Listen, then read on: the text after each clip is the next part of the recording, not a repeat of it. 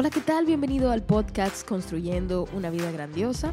Aquí abordamos temas de crecimiento y desarrollo personal a través de conversaciones cálidas, sencillas, honestas y entretenidas y bueno, también de vez en cuando una que otra canción. Por ejemplo, hoy es uno de esos días. Mi nombre es Natalie Fernández, cantante, compositora, autora y emprendedora. Este es un episodio realmente muy especial que impacta mi vida de una manera muy directa. Vamos a conversar sobre la depresión y cómo salir de ella. Así que quédate ahí, bienvenido a este episodio que comienza justo ahora.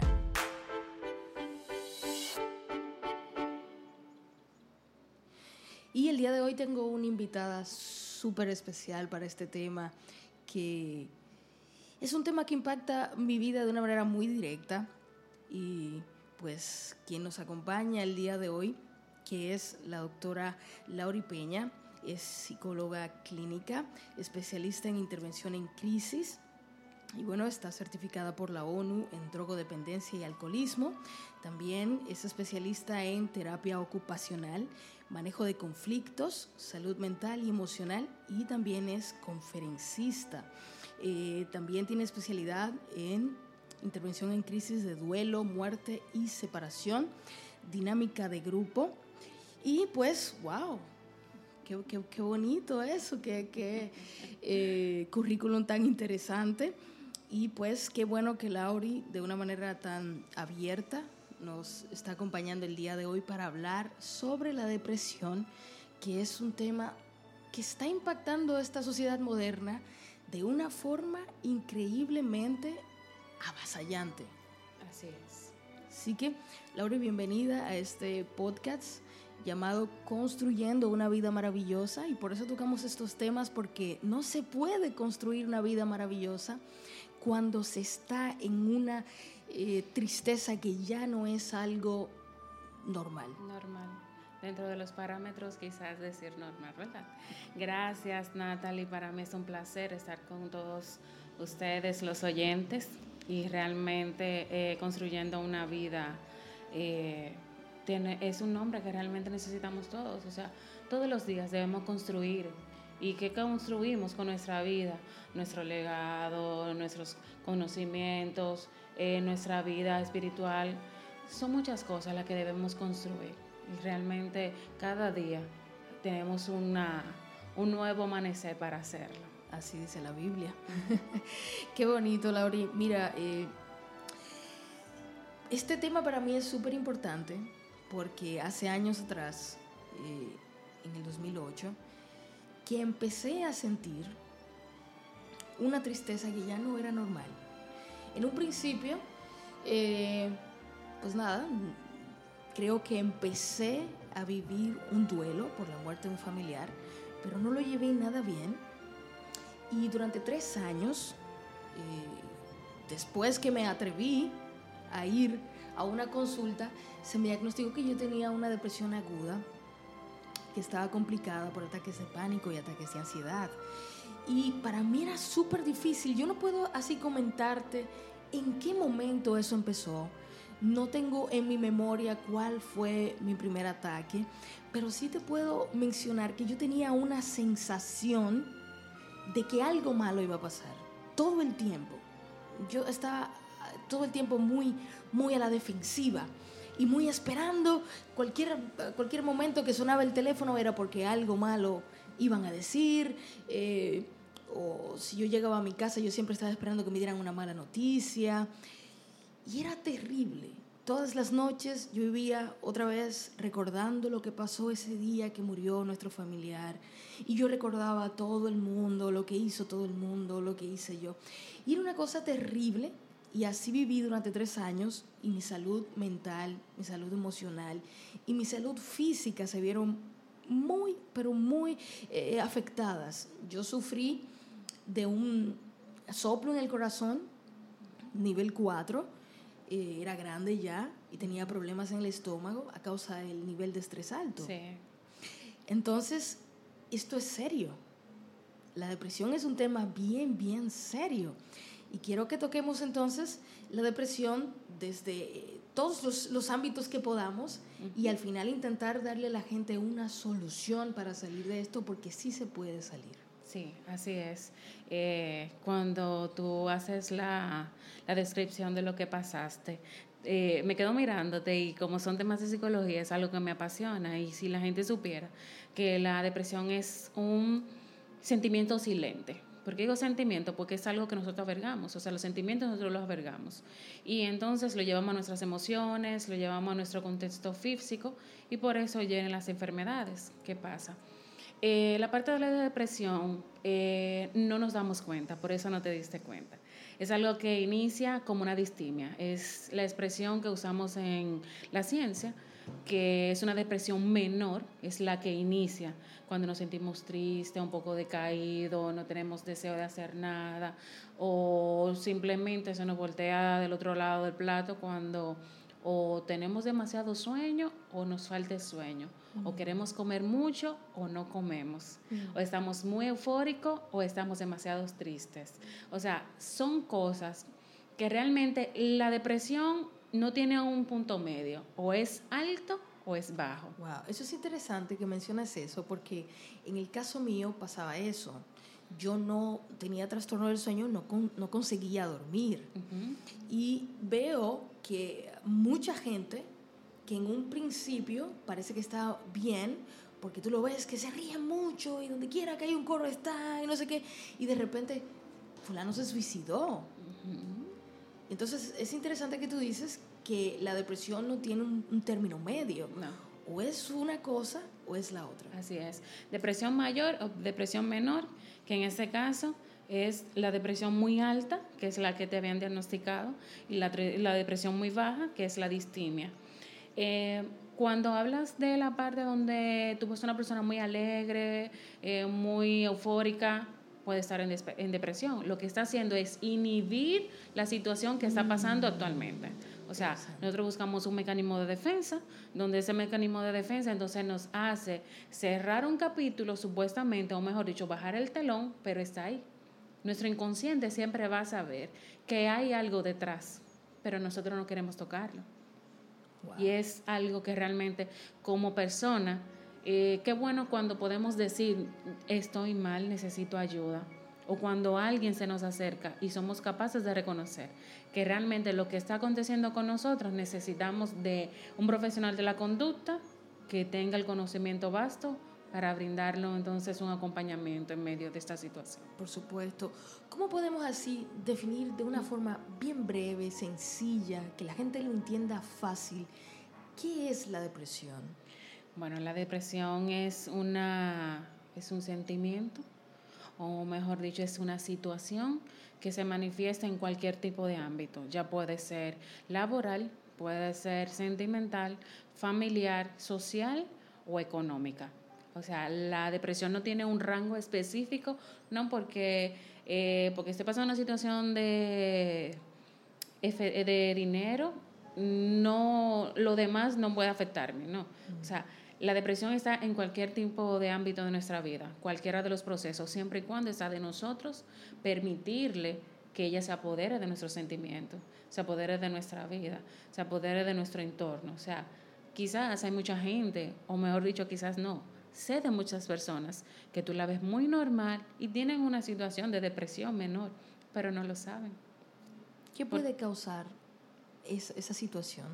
Eh, mucha angustia la angustia viene por preocupaciones y esas preocupaciones, cuando no encontramos salida, entonces la avergamos y comienza a tratar nuestras nuestros sentimientos, nuestras emociones con deseo de llorar, deseo de no comer, eh, me siento mal, siento que me voy a morir o quiero morirme. Aunque ese sentimiento o ese pensamiento se vaya, vuelve de forma constante.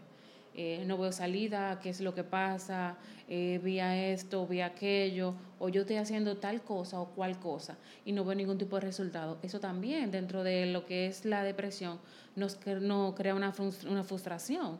O sea, las frustraciones traen depresión de por sí.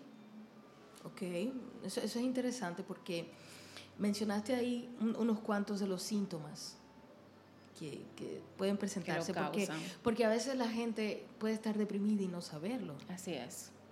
Entonces, para que nos quede bien claro, síntomas de la depresión. una tristeza, pero que no es normal.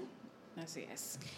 Se puede comer mucho, pero también se puede no sentir hambre. Así es. Sentimiento de vacío. Que tú puedes estar en un lugar y tú puedes tener todo el amor de tu familia o de todas las personas, pero eso no te llena, tú te sientes vacío.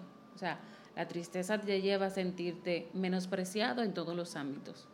Que tú no eres nadie, que realmente tú no necesitas nada porque los demás lo que te brindan no te, no te es factible, o sea, no te llena ni tanto ni el alma ni el espíritu, ni la vida misma. eso sería ya en, en, un ámbito más personal, en un trato con la gente. Y por ejemplo, en el ámbito laboral, una persona que sufre de depresión, ¿cómo le afecta eso en su trabajo, con la gente, el jefe?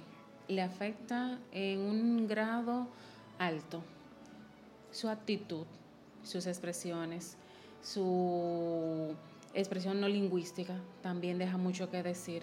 Entonces, al momento de llegar al trabajo se siente hastiado, agobiado, cansado, ofuscado. Aunque el día está empezando. Aunque el día para otro sea, buenos días, ¿cómo están?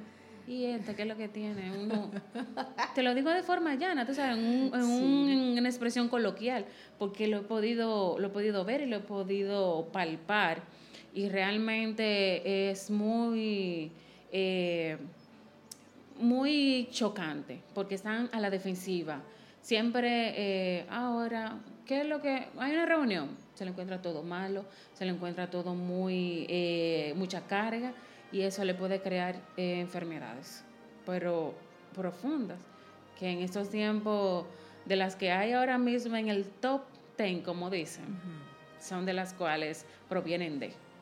Y me imagino que también eh, causa una falta de concentración, de rendimiento en el trabajo. Así es. Muy alto, porque son los mismos pensamientos que esa persona alberga, que de repente se puede, esto es una pregunta que voy a hacerte, se puede pasar de ser una persona eh, optimista a ser una persona pesimista. La gente puede percibir en el ambiente laboral cuando a ti te pasa algo, cuando uno está pasando por un momento de depresión? Así es. ¿O depende del tipo de gente, de su personalidad? Sí, tiene mucho que ver con su personalidad y también hay otros que se dan cuenta. Pero muchas veces los trabajos no tienen, y es algo que me duele mucho decirlo, no tienen el conocimiento eh, total de qué es una depresión. Porque un, un, un empleado llegue y siempre sea muy dinámico, entonces vaya bajando o disminuyendo poco a poco su forma de, de, ser o su personalidad. Muchos piensan que porque le pasa una situación X familiar, pero muchas veces quizás el mismo ámbito laboral lo lleva a esta situación o está muy cansado de hacer lo mismo o está hastiado de, eh, eh, de mantener como la misma armonía en el, en el ambiente. Son muchas cosas. Quizás eh, muchos dirán, pero estudió para eso, pero muchas cosas cansan, dice por aquí hasta la belleza. Entonces, nosotros somos seres humanos biopsicosocial y nosotros, así como vamos cambiando o va cambiando la vida, debemos de ir cambiando, pero siempre, o mejor dicho, estamos estáticos en una posición o en un lugar. Y llega un momento que queremos ver la luz y estar siempre encerrado en cuatro paredes lleva a que las personas se sientan totalmente atrapadas o atadas. Y eso entonces le crea sentimiento de angustia, eh, delirio de persecución y además de esto, lo más profundo, la depresión que inicia como leve hasta subir entonces el nivel óptimo. Wow. Y esto es en el ámbito laboral, pero cuando uno está en una relación con una persona que está sufriendo una depresión, y que, ok, puede darse el caso de que sea abierta contigo y te digo, yo, yo estoy pasando por este, por este proceso. Pero, ¿y en la gente que no? En que está ocultando eso. ¿Cómo puede uno irse dando cuenta en una relación de pareja de que el otro está pasando por esa circunstancia? Tú sabes que hay algo muy importante que muchas veces nosotros como seres humanos eh, dejamos pasar. Nosotros somos personas que tenemos diferentes actitudes y además de esto también eh, manifestamos nuestros sentimientos. Cuando vemos que esos sentimientos cambian o que poco a poco van disminuyendo, entonces hay que poner, como dicen los venezolanos, ojo pelado. O sea, estar al acecho, a la observación en todo. Llega también otro momento donde somos muy codependientes o dependientes de otra persona. Y cuando esa persona entonces no te da lo que esa codependencia tú has creado, también te crea una depresión. O sea, la depresión desencadena, óyeme, un listado de situaciones o hasta trastornos que nosotros no nos podíamos imaginar o no nos daría el tiempo para desarrollarlo uno por uno. Pero realmente nosotros tenemos conductas y esas conductas las hacemos muchas veces automáticas o aprendidas. Y si en una relación siempre hay mucha comunicación, mucha dinámica, eh, muchas salidas y todo, como dije al inicio, baja o mengua, entonces vamos al diálogo. Es un indicador. Es un indicador, o sea, vamos al diálogo, qué está pasando. Siempre también ir de forma sutil, no esa abrupta, porque muchas veces por la confianza que se tiene, llega un momento que ya el respeto se pierde. Entonces, eso cierra un poco más a que la persona sea abierta a manifestar sus sentimientos o la situación que esté creando una depresión de per se. O sea que por el momento cuando uno está en una relación, un indicador puede ser que las cosas empiecen a menguar o que uno note cambios en la personalidad de la persona que de repente no te cuadra. Tú dices, yo tengo tiempo con esta persona y nunca se había comportado de tal o cual manera y de repente te sale con, con esta, entonces, bueno, algo, debe estar pasando. Sí, así es. Hay algo acá, Natalie, que hay que tener siempre muy pendiente y es que nosotros no cambiamos de la noche a la mañana.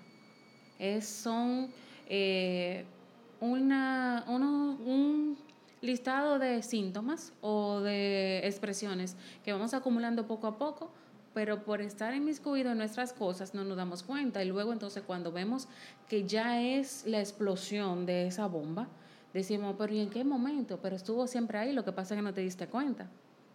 O sea, no te fijaste en qué momento esos síntomas se estaban manifestando, porque realmente nos vamos siempre a lo cotidiano, lo que sabemos, lo que conocemos, y nos acomodamos. En nuestra zona de confort todo se ve bien, pero cuando nos sacan de ahí, ahí es lo grande. Y resulta, eh, doctora, que uno, el ser humano tiene la tendencia a no pasar tiempo consigo mismo. Uno vive en este cuerpo. Bueno, yo que por lo, por lo menos tengo, acabo de cumplir 33 años viviendo en él. y, y no pasamos tiempo con nosotros mismos, a hurgar en nosotros a verificar por qué yo hago lo que hago. Así es. ¿Por qué yo me comporto en la forma en la que yo me comporto? ¿Por qué pienso como pienso? Entonces, el, el no pasar tiempo con uno mismo hace que muchas cosas se te vuelen. Sí. Tú pierdes muchas cosas de ti mismo que solamente te das cuenta cuando ya empiezan a explotar y se, se salen de, de, tu control. Sí, así es. Entonces es bien duro. Y yo pienso que es más complicado en estos países, países tercermundistas, en donde todavía existe una percepción sobre las enfermedades mentales que la gente tiende a tener como una vergüenza de decir, yo estoy pasando por esto. Y este que tiene una gastritis va al médico pero este que tiene una depresión no va al médico. Y es posible que la depresión termine matando al que la tenía y que la gastritis termine sanando. Entonces, quiero, quiero hacer como ese, esa comparación de, del problema serio que tenemos hacia este, estos países, ¿no? Sí, sabes que eso viene desde la época de los inicios, de los en 1930, 1940 y hasta el 1800 y demás, donde se tenía la enfermedad, o mejor dicho, los síntomas de una depresión o de las eh, enfermedades mentales como algo demoníaco. Eso es algo religioso. Entonces, al ver las manifestaciones, un ejemplo, una persona que tenga una enfermedad de epilepsia, se veía que, era, que estaba endemoniada. Entonces venía la parte donde se hablaba de la lobotomía, que entonces se le abría un, un hueco en el cráneo para que este a su vez entonces saliera el espíritu malo que tuviera en él. Entonces, si se quedaba totalmente vegetal, entonces se murió conjuntamente con el espíritu. Entonces, si volvía, el espíritu se había ido. O sea, eso es algo eh, que realmente uno lo, lo, lee, lo estudia y dice, wow, pero qué sangriento era en ese, en ese tiempo. Pero la misma Biblia te dice que su pueblo perecía por falta de conocimiento. La falta de conocimiento nos lleva a no conocer ni a conocer, a no conocer a nosotros mismos, ni a conocer cuáles son las situaciones o los síntomas que tenemos de algún tipo de enfermedad. Las enfermedades mentales son algo cotidiano normal. Cuando digo cotidiano normal, no es que todo el mundo la tiene, pero quizás por herencia no la haya desarrollado. Sin embargo, ahora que tú mencionas eso, doctora Lauri, es, es que nuestro cerebro es un órgano del cuerpo que sufre igual que cualquier otro. Y todos los seres humanos tenemos emociones, tenemos sentimientos y tenemos que hacernos conscientes de que Dios nos creó con eso. Así es. Y que eso puede tanto trabajar a nuestro favor como en nuestra contra. Así mismo es. Entonces hay que ser consciente. Lo primero es hacerse consciente de que el cerebro es un órgano del cuerpo que requiere de cuidado igual que los demás. Así mismo es. Y mucho más, por la razón de que si, como decía uno de mis profesores eh, psiquiatras, si la azotea, se le vuela la tapa, ya. O sea, nosotros tenemos, él decía, su manicomio es la mente. Entonces, si usted dejó que se descontrole, entonces ya, automáticamente. Porque el cerebro que le da el, todas las funciones de nuestro cuerpo, tiene una orden y es por el cerebro. O sea, si esa no está funcionando de forma correcta, ¿qué va a hacer el cuerpo? A descontrolarse. Entonces, como te decía, realmente hay muchas situaciones, hay mucho de, muchos eh, desconocimiento como personas. Hay desinformación. Y mucha desinformación a un punto tal que las personas muchas veces me dicen, ay no, pero es que yo no estoy loca. ¿Por qué pensamos que ir a donde un profesional de la conducta, ya sea psicólogo o sea, un eh, psiquiatra, es porque estamos locos. No, al contrario, nosotros necesitamos un acompañamiento psicológico en todo nuestro proceso para conocernos. Y luego cuando nos conocemos realmente o nos ayudan en el proceso de esta situación, sabemos quiénes somos entonces decimos, wow, pero mira, no era tan grave, yo lo ponía más por la falta de conocimiento. Tú hablabas también de algo, de una persona que tenga un tipo de situación mental y luego con la parte arrojada con una depresión y algo que tenía que ver con una gastritis. Si tú supieras que la depresión crea gastritis, crea úlcera. Yo soy un ejemplo de eso. Entonces, una persona con una, un estrés, un nivel de estrés muy alto, a un grado tal que sea óptimo a, a su nivel y diga, no, yo voy a ir al médico porque me siento mal del estómago, se encuentra con una gastritis. Pero si tú te haces un listadito y vamos a ver cuáles han sido los pros y los contras de los años atrás a lo que hay en la actualidad, tú dices, wow, está vivo por la misericordia de Dios. Porque muchas veces hay personas que tienen hasta úlceras y es por estar creado o estar vinculado a una relación, a una situación familiar, a un trabajo que no es de su agrado.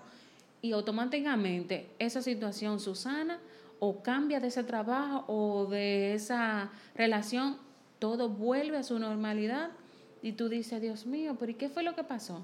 Realmente lo que le estaba creando presión en ese medio de esa situación, que en este caso es el estrés, y ese estrés le crea una depresión, entonces todo va volviendo a su normalidad, va sanando poco a poco, entonces hay, una, hay un cambio, pero mientras tanto, hasta que eso no se trabaja o eso no se enfrenta con ayuda psicológica o ayuda de un profesional que tenga conocimiento de esta área, entonces seguirán las situaciones y penosa que muchas personas llegan entonces hasta, hasta morir por esto. Correcto. Y es, es increíble que para ciertas enfermedades nosotros no tenemos control completo de ellas.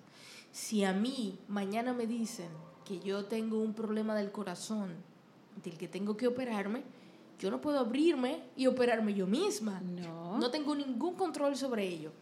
Ahora, fíjate que con las enfermedades mentales, uno sí tiene el control de ir a donde quien te puede ayudar antes de que la cosa se vuelva realmente grave y se salga por completo de tu mano.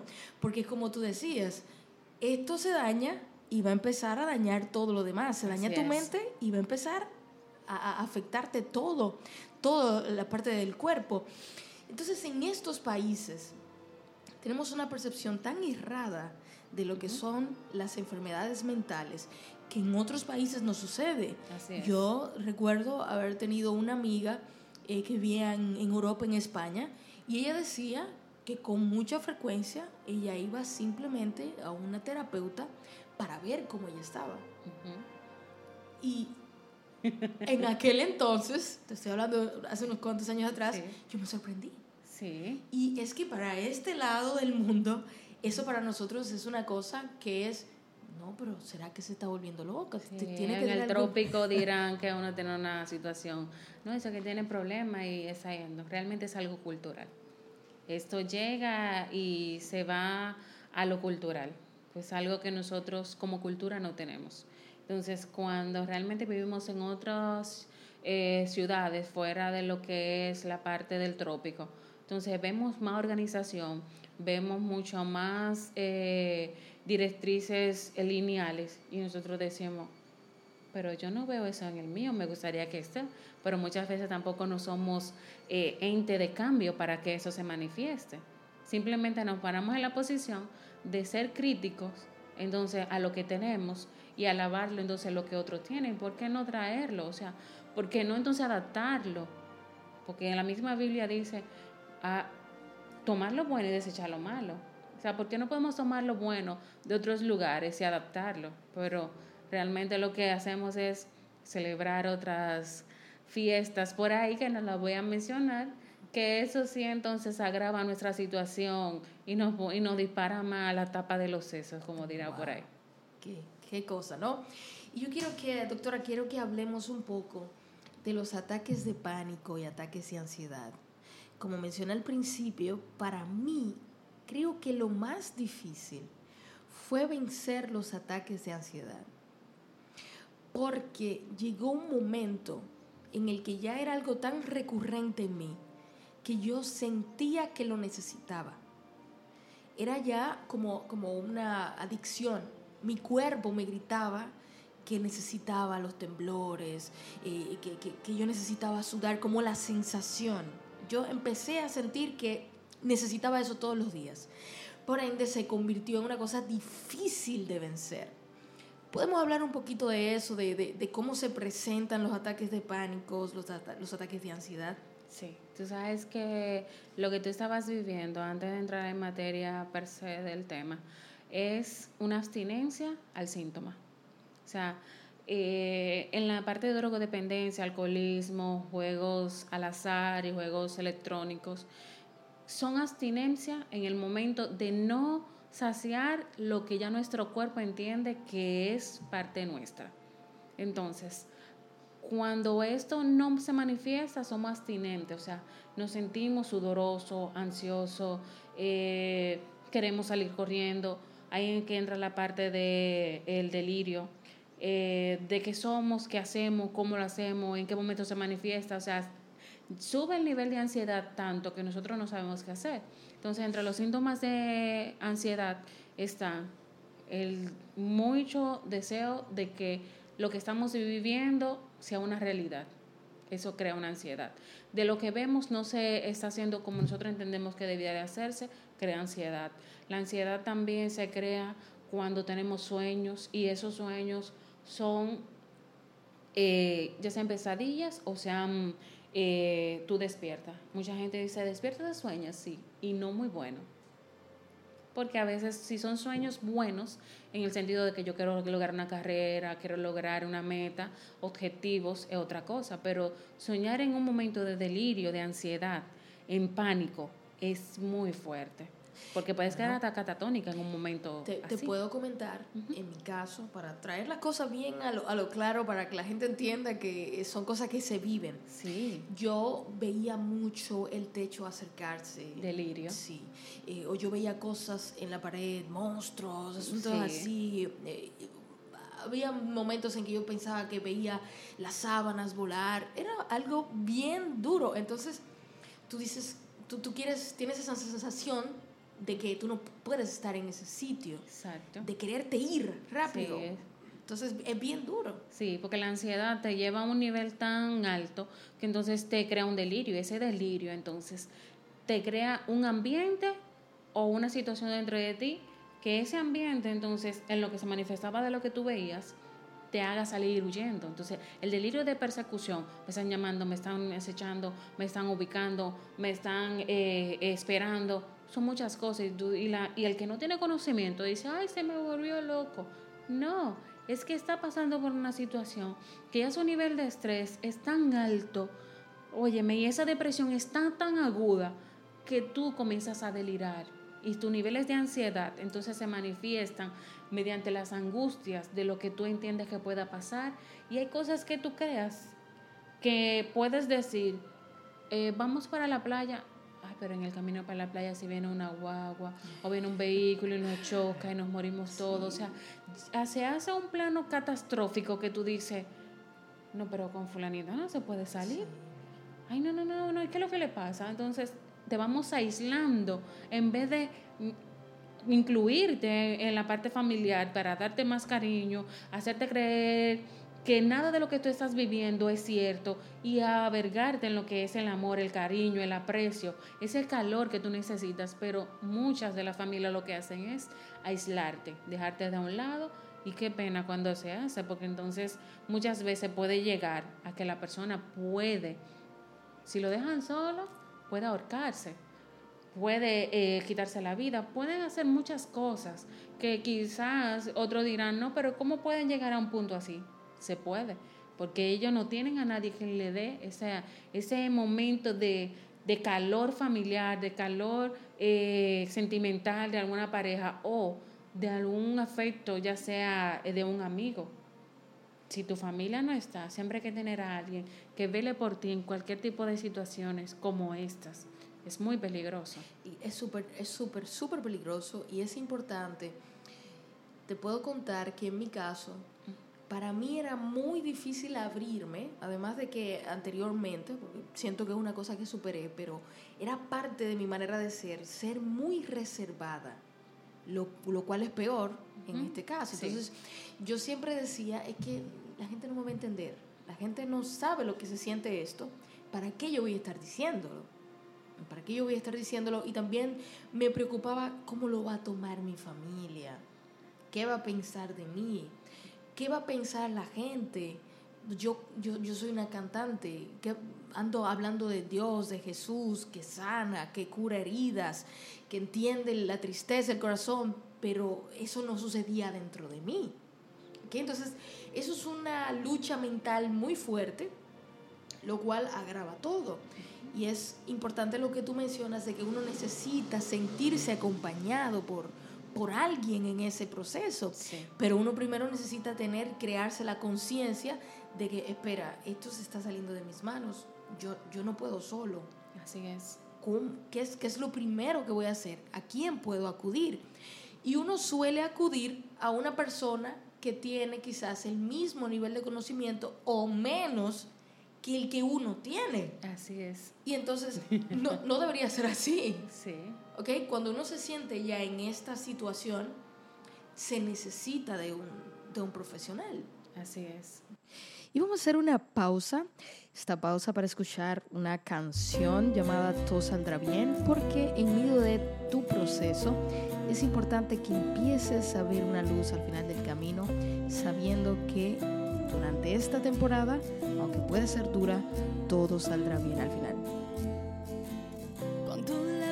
Es un sinsentido porque nada está en su lugar.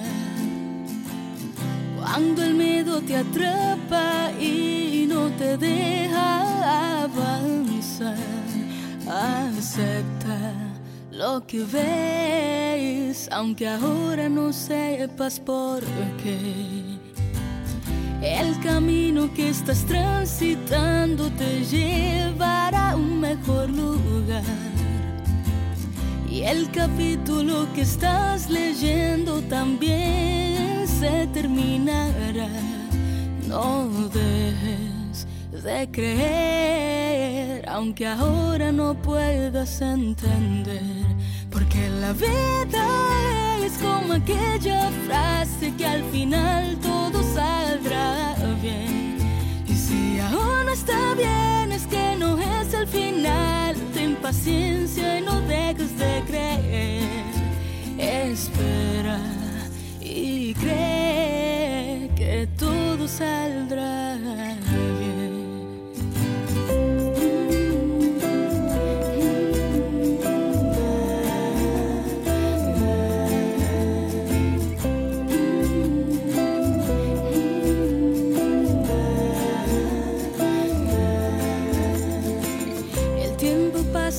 Como todo pasa y esto que vives también pasará. Y aunque el panorama sea difícil, si tienes a Dios, nada te faltará. Espera y cree que todo saldrá bien, porque la vida es como aquella frase que al final todo saldrá bien. Aún no está bien, es que no es el final. Ten paciencia y no dejes de creer. Espera y cree que todo saldrá bien.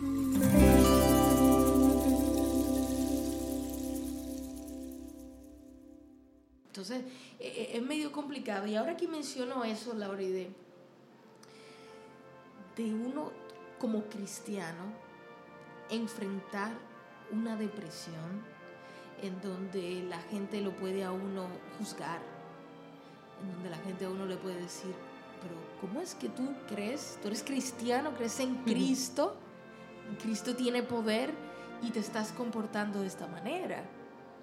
Hablemos un poco de eso. Tú sabes que cuando tú mencionabas la parte de, de, lo que te acontecía, de que podía pensar la gente, tu familia, nos creamos prejuicios y esos prejuicios nos crean miedo al hablar y decir que no está sucediendo. Y más de aquellos que quizás nuestra familia no tenga el conocimiento, entonces se hacen más graves las cosas. Tocando la parte ya eclesiástica, ¿qué te digo? Eh, hablar de nuestro amado Señor Jesús es maravilloso. Y pregonar y manifestar lo que Él hace es excelente. Pero ¿qué pasa cuando nosotros no lo vivimos? ¿Qué acontece entonces en ese lapso de decir, yo tengo a un Dios que sana, a un Dios que salva, a un Dios que me liberta de todas mis presiones, tanto físicas como, como espirituales y de interior, eh, de la parte que nosotros podemos decir, realmente Dios está conmigo en esta situación, realmente Dios está en mi proceso y estoy así, donde yo voy a lugares, escenarios y digo que al Dios que me sanó, el Dios que me limpió, el que me libertó, está en la situación en la cual estoy aconteciendo, pero le estoy diciendo a los demás que, que Él hace, pero yo no lo creo. Tú sabes que esa parte eh, está mucho en nuestra personalidad y tener una fe afianzada en que realmente Dios lo va a hacer. Mira qué pasa, Natalie. Hay algo que en nuestra sociedad actual es, como dice mi pastora, la parte de los milagros o lo que pido de forma microonda, ya, dámelo ya. En cinco minutos está. Entonces nos hemos acostumbrado a que todas las cosas se hagan de forma rápida y se nos ha olvidado de que Dios no trabaja a nuestro reloj, sino en su crono. Él hace las cosas conforme a su voluntad y a su tiempo. Entonces si estamos en una situación, nosotros diciendo que tenemos a un Dios que sana, que liberta, está de nosotros creerlo. Siempre en la parte... Eh, emocional en la parte eclesiástica, nunca nos debemos de olvidar de que aunque no podamos verlo, aunque no podamos sentirlo, está ahí. Pero entonces nuestro nivel de estrés aumenta tanto, nuestra ansiedad, nuestro delirio y todas las situaciones que nos hace olvidar de que Dios siempre está ahí. Entonces, ahí es que llega entonces la parte cuando tú dices, ¿qué pasó? Yo soy una, una, una artista del Señor, o sea, yo soy una adoradora que llevo la palabra, pero me siento cerrada, o sea, me siento que no sé qué hacer con lo que me está pasando. Y porque tú seas de una, eh, de una religión X o de un conocimiento religioso tal, no te inhibe que tú no puedas buscar ayuda profesional. Por supuesto, es que es importante que la gente entienda que porque somos cristianos no estamos exentos De, que, de que nos sucedan ciertas situaciones. mismo es. Claro, cada ser humano, de acuerdo a la cercanía que tenga con Dios, eh, experimenta las cosas de manera diferente. Sin embargo, ese momento de crisis de mi vida fue lo que detonó mi mayor crecimiento puesto que desde ahora mismo te puedo decir que veo la vida de una manera diferente, pero uno puede valorar más lo que significa la paz, la tranquilidad, el acompañamiento de Jesús, eh, la felicidad, la alegría, porque ya pasaste por una tristeza profunda. Así es. ¿Entiendes? Entonces, en esta parte, uno, desde, desde el ente que está sufriendo la situación, eh, hay que ver que porque somos cristianos no estamos exentos de sufrir. Dios te acompaña en medio del proceso. Pero como tú mencionabas, de que hacemos oraciones a veces y pedido, dámelo ahora, microondas. No, no se trata de eso, porque ese proceso puede estar desencadenando el mayor crecimiento de tu vida. Así es. Ahora, desde el punto de vista desde el que está afuera, y de, del que está viendo al otro sufriendo eso y que es cristiano.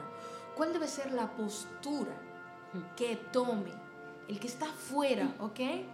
Porque ese es el problema, yo, yo, yo siento que este es un problema serio, de que en nuestras iglesias, en nuestras congregaciones, la gente está sufriendo, pero lo tiene de una forma tan escondida porque es como si no fuera permitido que una persona que crea en Jesús esté pasando por esa situación. Así es, tú sabes que hay algo que yo comentaba con una amiga que le decía que a nosotros se nos educa para avanzar, tú eres tú puedes romper, tú puedes hacer, pero no nos enseñan que en el medio del caminar, cuando estás rompiendo y estás desatando y estás eh, encaminándote, que tú necesitas, cuáles son las armas necesarias.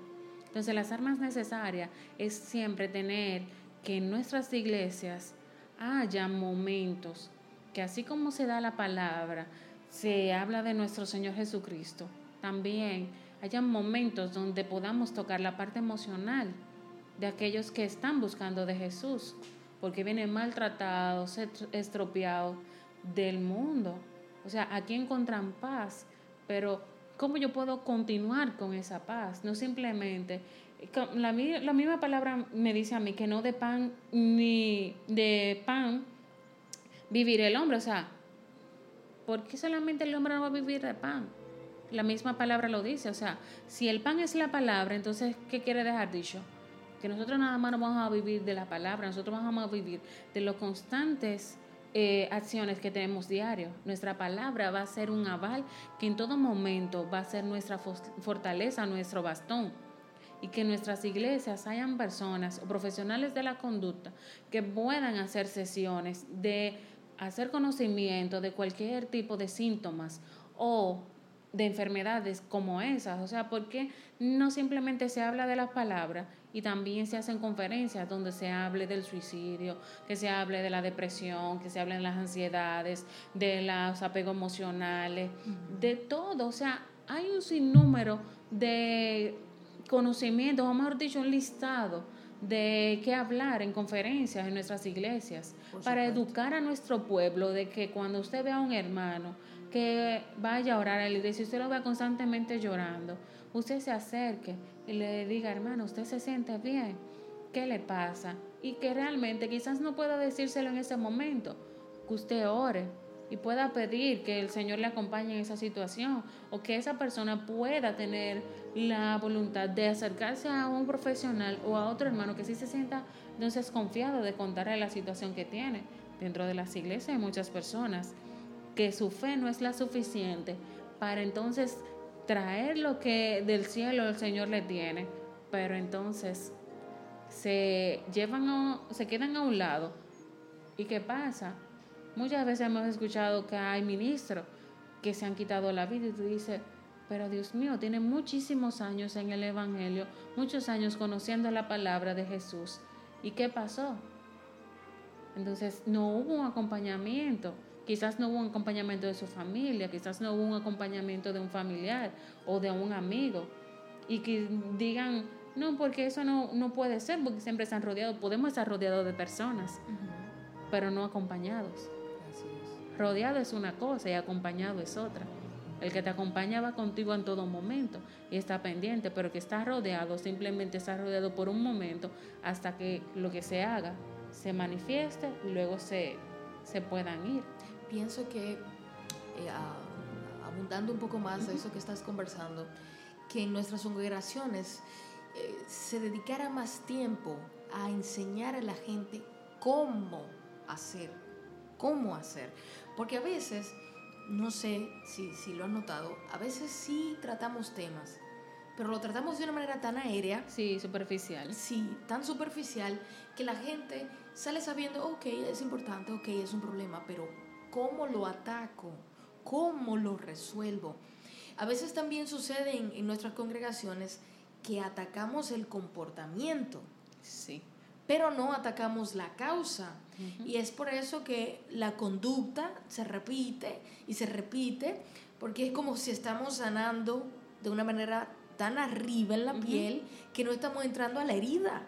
Y cada vez que nos damos otra vez en el mismo guayadito, porque pasa, pasa, al dedo malo todo se le pega, ¿verdad? Entonces cada vez que uno sufre alguna otra cosa que tenga que ver con una situación parecida, vuelve a aflorar otra vez la misma conducta.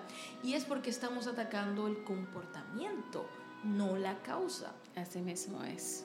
Así mismo Así que es, es importante, de verdad, para aquellos que nos están escuchando, que se sepa que el hecho de que somos cristianos no nos hace exentos del sufrimiento. La Biblia dice, en el mundo van a tener aflicción. ¿Ok? Jesús nos los advirtió. Sí. No nos vendió un mundo bonito porque si no, ¿para qué nos íbamos a ir a otro lugar? Claro. Nos dijo, claro, en el mundo ustedes van a tener aflicción, pero también nos dijo, yo voy a estar con ustedes todos los días hasta el fin del mundo. Por ende, Dios nos está acompañando en nuestros procesos, a veces nosotros mismos salimos peor del proceso porque es como el pueblo de Israel. No era el plan de Dios que el pueblo de Israel anduviera 40 años ahí. No, es el plan de Dios que ningún hijo suyo permanezca mucho tiempo en la, en la tristeza. La tristeza es un estado normal, es un sentimiento, una emoción, ¿no? Pero no es el plan de Dios que ninguno de nosotros vivamos sintiéndonos miserables dentro de una tristeza, porque Dios entiende la tristeza, pero no está de acuerdo con que vivamos en ella. Así mismo, eso sabe que tocaste algo muy puntual, y es que nuestros procesos Dios va a estar con nosotros, Él nos va a acompañar, pero está de nosotros dejarnos acompañar de Él, que eso es un punto muy importante. ¿Hasta qué punto estoy dejando que Cristo me acompañe? Estoy siendo eh, obediente para que ese acompañamiento se manifieste. O estoy siendo la supermujer, el superhombre, e intentando salir yo sola del problema sin buscar ayuda profesional, sin, sin realmente atarme a Dios. Porque esto es tan fuerte, porque estamos hablando de la mente. Y ahora que, que albergamos un poco ese, ese tema, doctora, la Biblia dice que Dios, por nuestro libre albedrío, no nos controla. Por ende, Dios no controla nuestra mente. Si nuestra mente estuviera siendo controlada, pues, entonces este mundo sería el mejor. Oh, ¿Qué te digo? Muchas cosas de las que pasan no acontecieran. Exacto. Porque bueno, estaríamos pensando, teniendo los pensamientos de Dios. Así es. Pero no, Dios nos, no, no nos controla. Cuando estamos en una depresión y hemos perdido el control de nuestros pensamientos, hay alguien más que nos está controlando. Así es. Por eso es que esto es tan serio. Mm. Porque cuando hemos perdido ya el control, ya no tenemos la llave de lo que estamos pensando. Y Dios no es el que está ahí. Entonces hay otro. Y esto es serio. Sí, muy serio. Tú sabes que cuando nosotros perdemos el control o, o, no dejamos porque tú tocaste algo puntual y me gusta mucho, nuestro Señor Jesucristo, Dios, es tan benevolente eh, en, en respetar nuestro espacio que nos dio libre albedrío, o sea, para que no se vea que es un Dios autoritario, mandatario y que lo que Él diga se va a hacer por encima de lo que sea. No. Hay democracia hay democracia. O sea, que tú dices, wow, esto es tremendo. Y realmente, cuando nosotros entonces, el Señor nos dice también, tú entiendes que es así, yo te dejo, hijo mío, hazlo.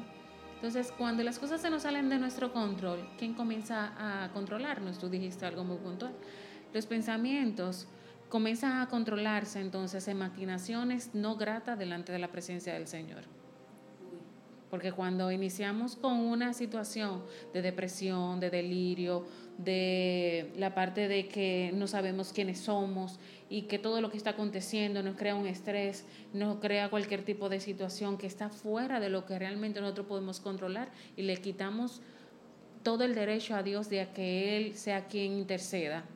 Entonces, tú sabes que, ¿verdad? No, ya, eh, eh, estamos dándonos como una propiedad al enemigo. Al enemigo, así mismo. Y le damos una llave que entonces luego, para quitársela, ay bendito sea el nombre de nuestro Señor Jesucristo, porque mira, la pelea es fuerte. Para quitársela, eso es tremendo, porque Él se hace tan propio de lo que entonces no le pertenece, porque nosotros por desconocimiento se le entregamos. Y fuimos libres hace mucho tiempo, pero se le entregamos. Entonces la pelea se hace más fuerte. Por eso entonces cuando salimos de una situación como la que es la depresión o cualquier tipo de angustia o, situaciones ya de una de un síntoma o mejor dicho, de un trastorno, se hace más difícil porque se va pegando, se va arraigando y la pelea se hace más constante y en el momento que tú sales, tú dices, wow, pero verdaderamente Cristo estuvo conmigo, fue victorioso y pude destruir las maquinaciones del enemigo, porque nada de todo este proceso bueno Él deja. Porque como tú decías en el inicio y tocamos también, todo ese delirio y todo eso, te lo, ¿quién te lo hace ver? Alguien es. Ah. Entonces quizás las personas dirán, no, porque es que se están volviendo locos. No, es que la situación es tanta que el enemigo toma entonces ese escenario para entonces manifestar y encerrarte donde realmente Él siempre ha querido tenerte. Pero nosotros debemos de tener, ser resiliente en medio de esa situación y romper con todo lo que hay. ser guerrero en todo tiempo. Así que hay que, que, para volver a puntualizar, señores, estamos hablando de un tema que inclusive leí una, una de las estadísticas de que 350 millones de personas en el mundo están sufriendo de depresión. Estamos hablando de una enfermedad muy seria. Y al, escucharte conversar eso último que mencionaste, necesitamos conciencia con respecto a esto. Necesitamos conciencia de que necesitamos tanto el acompañamiento de un profesional que nos enseñe cómo salir de ahí y necesitamos definitivamente el acompañamiento de Jesús. Así es. Porque es que solo no podemos. Y hablando de, de, eso, empecemos a hablar ya un poco de tratamientos. ¿Cómo se trata la depresión? Bien, la parte de tratar la depresión es bueno siempre trabajar con ese paciente y llevar una serie de tareas que hay que completar. Entonces, estas, eh, para, y para poder diagnosticarla, se aplican test psicológicos donde te dicen qué nivel, en qué grado está y cómo entonces podemos ir implementando los tratamientos mediante esta situación. Qué bueno que lo primordial que yo siempre digo, la respiración. Cuando una persona está en depresión, en ansiedad, lo primero que se le ve el aire. ¿Tú no has notado eso? Bueno, te lo pregunto porque tú eres un ejemplo y testimonio vivo de. ¿No sentiste muchas veces como que el aire te faltaba y... Así es. Óyeme, yo no había hablado de esto con nadie. Qué bueno, de verdad. Bueno, sabemos que Dios está dirigiendo esto y que, que ha puesto ese pensamiento en ti. Porque es que uno, una de las cosas y voy, voy, eh, dentro de poco voy a tener una, una ponencia en la UAS y voy a tocar eh, eh, que uno de los remedios más simples para yo salir de ese estado de ánimo fue la respiración. Y eso obviamente tiene eh, una explicación científica. Por la respiración es que nuestro sistema circulatorio funciona, la sangre. La sangre es lo que bombea los nutrientes a nuestras células, neuronas, etcétera. Si, si una persona no tiene una buena circulación, es imposible que tenga una buena salud. Así es. Y todo inicia con la respiración. Claro, porque nuestro cuerpo debe de oxigenarse. Entonces, automáticamente tu cuerpo deja de oxigenarse. Estás comprimido. O sea, automáticamente el delirio, la angustia, eh, la depresión, el momento de tú, me falta el aire, falta el aire, siento que me muero pero es que, óyeme, es algo tan, tan único en nuestro cuerpo que sin aire y sin agua son dos puntos que no podemos vivir. Así es. O sea, si no tenemos aire, ¿cómo nos oxigenamos? El agua tiene oxígeno, H2O. Entonces, cada cosa que nosotros hacemos debemos oxigenar nuestro cuerpo, nuestro, nuestra mente, porque si nuestro cerebro no está oxigenado automáticamente, también podemos sucumbir en cualquier tipo de situación. Cualquier eh, momento de pánico, cualquier tipo de accidente que acontezca, cuando una persona eh, está en ese medio de ese, de ese desenlace, lo primero es que se le dice, respira, respira. Vamos a contar un conteo regresivo para que entonces automáticamente vuelva en sí. Hay dos partes en psicología que se llama sistema simpático y parasimpático. Que este es uno, que es el parasimpático, el que te dispara lo que son las adrenalinas, los momentos de euforia, pero el simpático es el que te mantiene tranquilo. O sea, el que te hace que tú te asusanes. O sea, que en los momentos de nuestras situaciones siempre necesitamos respirar y que todo ese momento de ansiedad o de angustia pueda susanarse en la respiración como tú decías, es algo simple. Oye, eso es algo simple, pero es efectivo. La respiración es lo primordial. Luego, entonces trabajamos con lo que son los sentimientos en terapia, con lo que es la parte de las emociones, eh, lo que es el entorno. Cada una de las situaciones las cuales acontecen de acuerdo al paciente y de acuerdo a la situación que presenta o el cuadro psicológico que tiene. Entonces, poco a poco se va trabajando dentro de terapias, diferentes sesiones. Esto dependerá del paciente. Siempre le digo a mis pacientes que yo soy un, acompañante de su proceso, que yo no estoy para decirle, vamos a tirarnos por aquí, vamos a irnos por allá, no. De acuerdo a lo que el paciente me vaya eh, entregando, entonces con eso vamos trabajando. Correcto, o sea, es una, eh, no, es, no hay nada escrito. El momento... Sí, cada, cada sesión y cada momento de terapia indica entonces por dónde es que vamos, porque muchas veces podemos ir avanzando y bendito Dios cuando nos devolvemos al segundo o al primer escalón. Eso es interesante que tú lo menciones. Mm. Qué bueno, de verdad. Porque me he dado cuenta que cuando una persona expone su cuerpo a esto, y esto es algo que en ese momento, en ese proceso en el que yo estuve, que se me hicieron estudios inclusive, eh, y me acuerdo que una psiquiatra que me vio me dijo, mira, expusiste tu cuerpo durante tanto tiempo a un nivel de estrés tan alto que es posible que tú puedas desarrollar un Alzheimer eh, temprano un asunto de, que algo que me midieron en el cerebro, eh, me faltaba mucha melatonina. Sí, el líbido. Bueno, eh, y, y, eso, ¿no? Y una de las cosas que me dijo fue, cuando una persona ya ha pasado una depresión, es posible que vuelva a recaer, que en algún momento tenga recaídas. Hablemos de eso. Tú sabes que las recaídas se manifiestan en el proceso de cambio. Eh, y no es de cambio per se, sino es modificación de conducta, porque no cambiamos, sino que modificamos.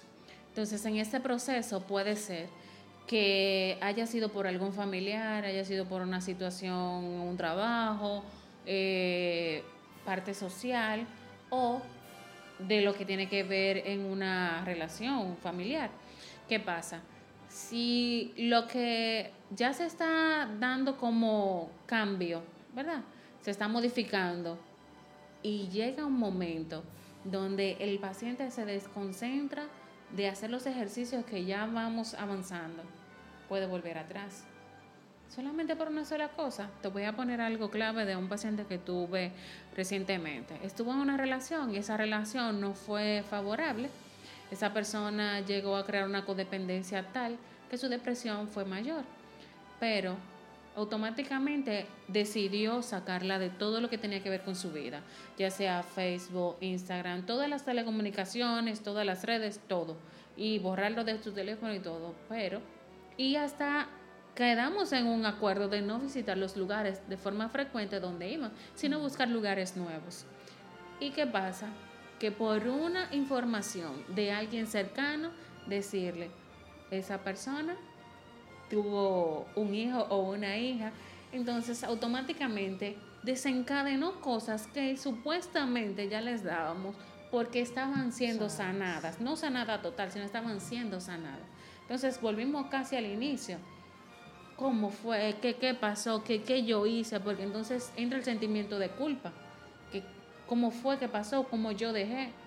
No, tú no dejaste, sino que esa persona ya hace un año y tanto que no está contigo, que entendió que debía seguir su vida y tú debes hacer lo mismo. Entonces son cosas que cuando realmente en el proceso de esta sanidad o el proceso de cambio de terapia todavía no se ha llegado a completar, hay que tener mucho cuidado con cualquier información que pueda bombardear al paciente para que esto desencadene de que su retroceso sea entonces visible. Y entonces ahí es donde entra una vez más la importancia de estar siendo acompañado durante el proceso.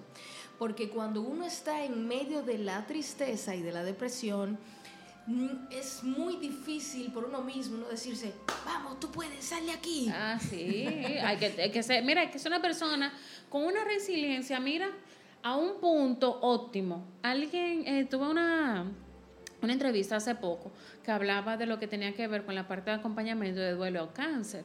Entonces, ¿qué pasa? Realmente cuando se diagnostican cualquier tipo de enfermedades o trastornos, las personas no están muchas veces aptas para recibirlo, pero hay otras que no.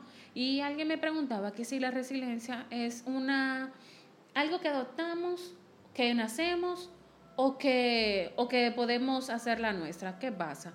Nadie nace siendo resiliente, sino que en el proceso de tú ir creciendo, de tus inicios, de tu educación, ahí va a depender qué tan resiliente tú eres. O sea, qué momento de tanta adversidad o de cualquier situación me va a hacer a mí receptivo a que yo pueda enfrentar esa situación. O sea, es bueno que aquellos padres que nos están escuchando, que nosotros podamos educar a nuestros hijos a que las situaciones no se huyen, sino que se enfrentan y enseñarlos a enfrentarlas, porque no simplemente es enfrentarlas, sino enseñarlos a enfrentarlas. Y entonces eso va a crear que nuestro nivel de resiliencia sea mayor. Y qué más cuando somos cristianos, que nuestro nivel de fe pueda entonces ayudarnos a seguir. Eh, qué, qué, interesante eso que tú mencionas, porque inclusive en nuestro episodio anterior estábamos conversando con un pastor y, nos, nos, dimos cuenta que el ser humano tiende mucho a huir de, de los malos sentimientos. Bueno, yo sé que tú conoces muy bien eso de, de placer, dolor, de que nuestra mente siempre anda buscando tener placer, huir del dolor.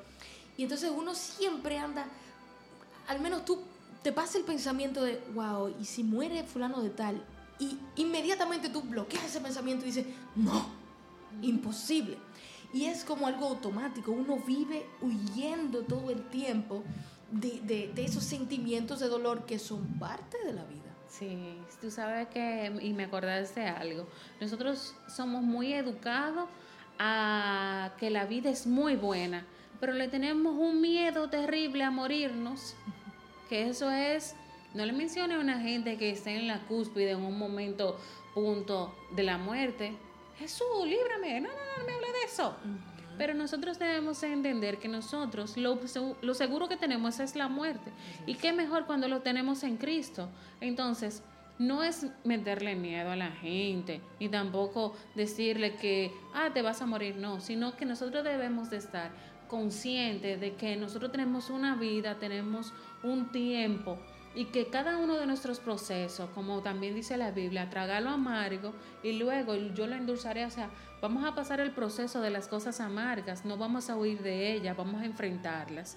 Que luego más adelante entonces nosotros podamos ser testimonio o una ayuda de otro que puede estar pasando por algo parecido o similar, o quizás tú no conozcas, pero tenga por lo menos las herramientas necesarias para darle la mano.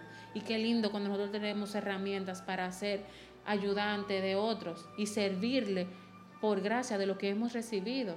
Correcto, porque a veces uno pasa por situaciones y Dios permite que tú pases por esas situaciones. Primero porque en, algún momento tú puedes servir, como mencionabas, de un testimonio vivo.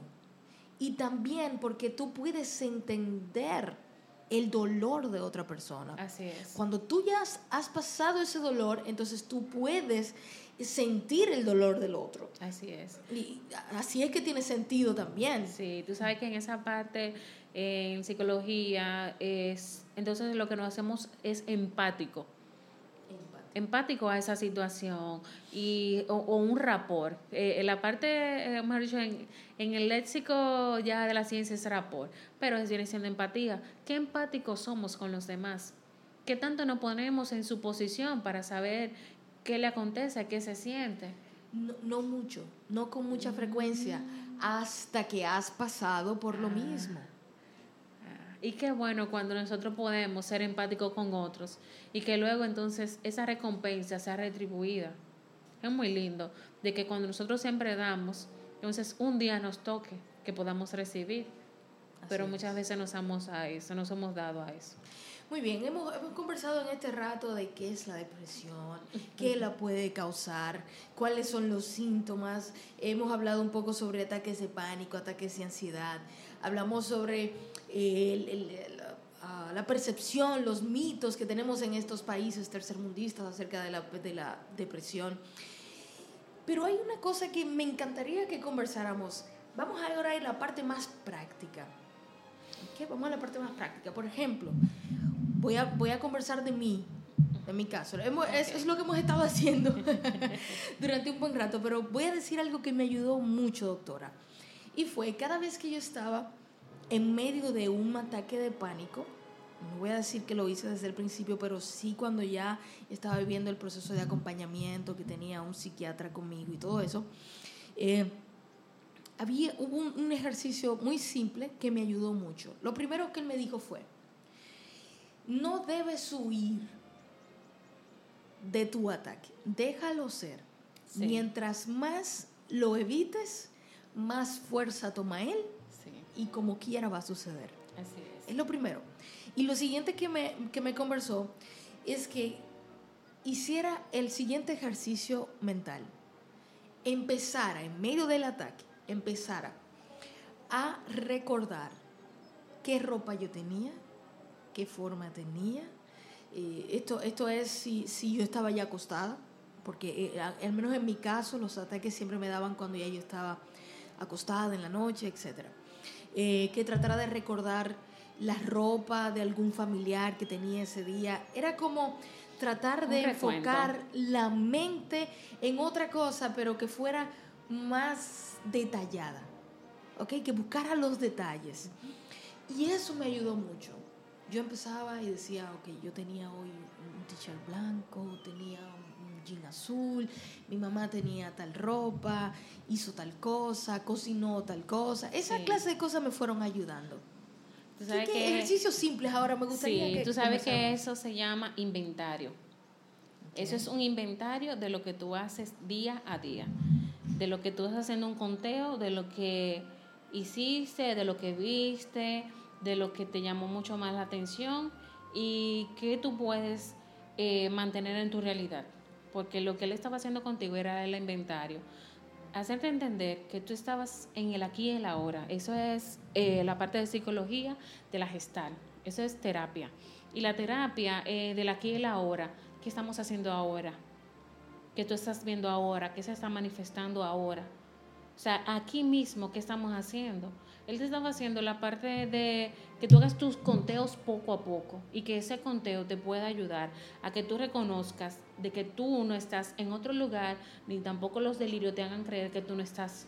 O sea, que llega un momento de que tú te vayas fuera de tiempo y espacio. Exacto. Que, crea mi propia realidad. Y Exacto. y que tú estás viviendo en el aquí y en el ahora. Que eso es la parte del conteo de inventario. que yo hago hoy? ¿Qué hice hoy?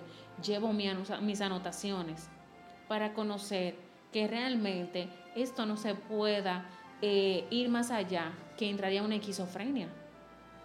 Es la parte del estrés es muy profunda. Esto puede desencadenar, como te digo, una esquizofrenia, porque el esquizofrénico se sale de fuera de tiempo y espacio por momentos y luego está y tú dices, ay, pero no, él está bien, de vez en cuando él se va, pero está bien. Pero realmente esos episodios pueden crearte cualquier tipo de momentos, ya sean muy peligrosos. O sea que, que estoy aquí, sé lo que estoy haciendo, pero ahorita no me acuerdo. Hice un, un lapso donde me desconecté del mundo y esto no supe qué hice. O sea, por eso se lleva el inventario, de que cada cosa de la que tú hagas, luego tú puedas revisarla y digas, sí, yo me acuerdo que la hice. Y entonces nos damos cuenta de que tú estás en tu tiempo y espacio y estás en el aquí y en el ahora de reconocer cada una de las cosas que hiciste. Y eso es muy bueno. O sea que un simple ejercicio que se puede recomendar en medio de un ataque, por ejemplo, de ansiedad, es que nos ubiquemos en tiempo y espacio, tratando de verificar eh, pequeños detalles de cosas que quizás nos están rodeando. Así es. O en el caso mío, recuerdo que era recordar cosas, era forzar la mente a enfocarse en una cosa diferente. Sí. Sí, no, y mantenerla, como tú acabas de decir, enfocada en cosas diferentes, pero centrada de que realmente estás aquí porque eso es lo primordial. De los diagnósticos que se dan cuando hay personas que tienen problemas mentales con ya trastornos muy eh, afinados o, o concretos, se ubica que están en tiempo y espacio. El tiempo y espacio es que te dice realmente si tú estás viviendo lo que estás viendo o simplemente tú no estás donde, o sea, tu mente no está en tu cuerpo y que no estás eh, visualizando todo como, como lo debe de ser. Es algo muy complejo, pero realmente hay que tener muchos detalles. Se unen hilos, o sea, hilos mentales se van uniendo poco a poco y eso entonces va desencadenando lo que son los trastornos. Y poco a poco, si podemos evitarlo, mucho mejor. Doctora Lauri, ha sido muy bueno, de verdad. Esta conversación yo sé que ha sido mucho provecho para mí. Yo espero que para nuestros oyentes también lo haya sido. Eh, es nuestra misión, nuestro propósito, que nos concienticemos con respecto a esta eh, nueva enfermedad que está atacando al mundo, que es la depresión. Y como decíamos anteriormente, sabiendo que necesitaremos del acompañamiento de Jesús, pero también de un acompañamiento profesional. Y eh, si usted está pasando por esta situación, por esta circunstancia, usted puede contactar a la doctora Lauri. Eh, tenga por ahí, busque, busque dónde anotar su teléfono, porque eh, su número es 809 378-9845. Lo voy a repetir otra vez. Hay muchos de ustedes que quizás necesitan este acompañamiento y Lauri puede brindarlo. Es 809-378-9845. Y también pueden escribir al correo electrónico eh, dosisterapéutica.gmail.com. El consultorio de la doctora está en la avenida Gustavo Mejía Ricard, número 59, condominio Matilda 2, apartamento 104, en el ensanche Naco, República Dominicana. Voy a repetir una vez más el teléfono y el correo de la doctora, teléfono 809 378 9845 y el correo dosisterapéutica.gmail.com. ¿Las redes sociales, doctora, sí? Sí, las redes sociales es en Instagram, arroba dosisterapéutica. Me pueden buscar y van a encontrarme de una vez. Estamos ahí a su disposición, a su orden, aunque la página ahora mismo está en construcción porque hubo una situacióncita, señores. Cuídense de los que están robando páginas por ahí. Oh, wow. Pero realmente estamos a su disposición y pueden eh, contactarnos, que felizmente allá en el consultorio cuando nos llamen le vamos a dar seguimiento a cualquier tipo de situación que tenga. Pues no lo duden, sepan que esto que usted está escuchando no ha ocurrido por una casualidad, es parte del plan de Dios y quizás esa solución que usted estaba buscando se encuentra en este audio que usted acaba de escuchar. Así que para mí, una vez más, doctora Laura Peña, ha sido un placer que hayamos compartido durante esta hora. Gracias. Yo espero que usted se haya sentido igual. No, feliz. Tú sabes que hablar de los temas en cuanto son al campo de psicología para mí es un deleite, Es una un pasión. placer, un placer. Pero gracias a ustedes y espero que le haya sentido de mucha ayuda y estamos a sus órdenes. Muchas gracias Laura y hemos llegado al final de este episodio sobre cómo tratar la depresión. Yo espero que ustedes hayan disfrutado este espacio tanto como yo y para continuar teniendo una comunicación de cerca puedes encontrarme en Facebook, Instagram o Twitter como Natalie Fernández o mi página web nataliefernandez.com. No olvides suscribirte a nuestro podcast para escuchar más temas como este. Y si este episodio ha tocado alguna parte de tu vida para propiciar un cambio, no dudes en compartirlo con otros y dejar tus impresiones escribiendo un review o un testimonio sobre el podcast. Siempre es un placer leerte. Hasta la próxima en un episodio más de este podcast, Construyendo una vida grandiosa. Bye bye.